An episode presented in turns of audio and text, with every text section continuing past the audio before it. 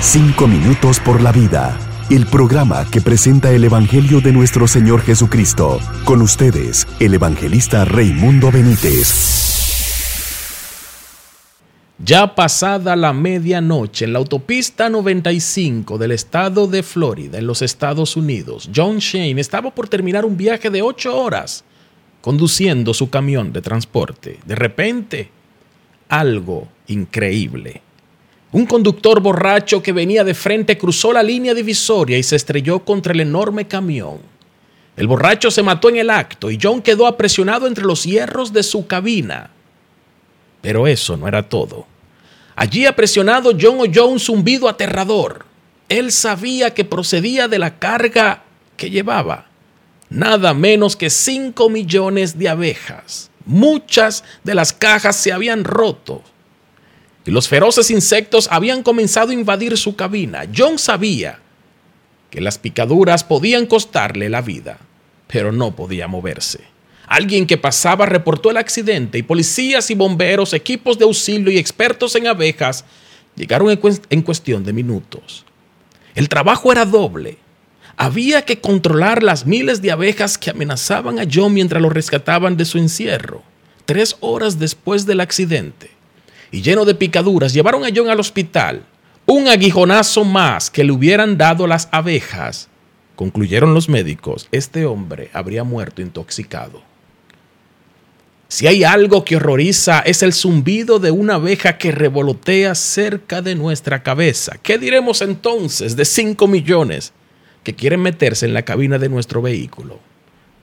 Hago la pregunta, ¿habrá peor angustia que esta? Y sin embargo, amable oyente, hay abejas que, si bien no se meten en nuestro coche, sí se meten en nuestra vida. No son de las que invadieron la cabina de John Shane, pero pudiera llamársele abejas como quiera, pues tienen su propio aguijón y pican, inyectan, envenenan y matan. Las tales abejas son las palabras ásperas que con insolencia proferimos, el insulto que el jefe le da a su empleado que le ha servido con lealtad durante muchos años. El ultraje que el padre profiere contra su hijo en momentos de ira e irresponsabilidad. El mal genio con el que el marido insulta y hiera a su esposa hasta lo más mínimo. Estas son punzadas que hieren en lo más profundo del alma. Hacemos la siguiente pregunta. ¿Qué hacer si nos hemos dado al hábito de ofender e insultar? Si de veras queremos cambiar, comencemos pidiendo perdón, que es lo que más falta nos hace, amable oyente. Jesucristo dijo, de la abundancia del corazón habla la boca. Mateo capítulo 12, verso 34. Pidámosle a Cristo en el día de hoy que cambie nuestro corazón. Él quiere darnos una nueva vida. Vamos a permitirle a Cristo que cambie y restaure nuestra vida.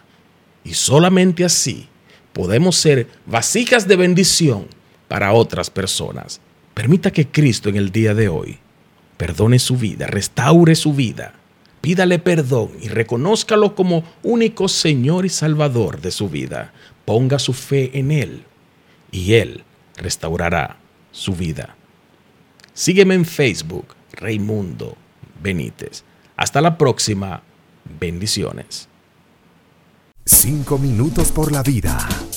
El programa radial que presenta el Evangelio de nuestro Señor Jesucristo.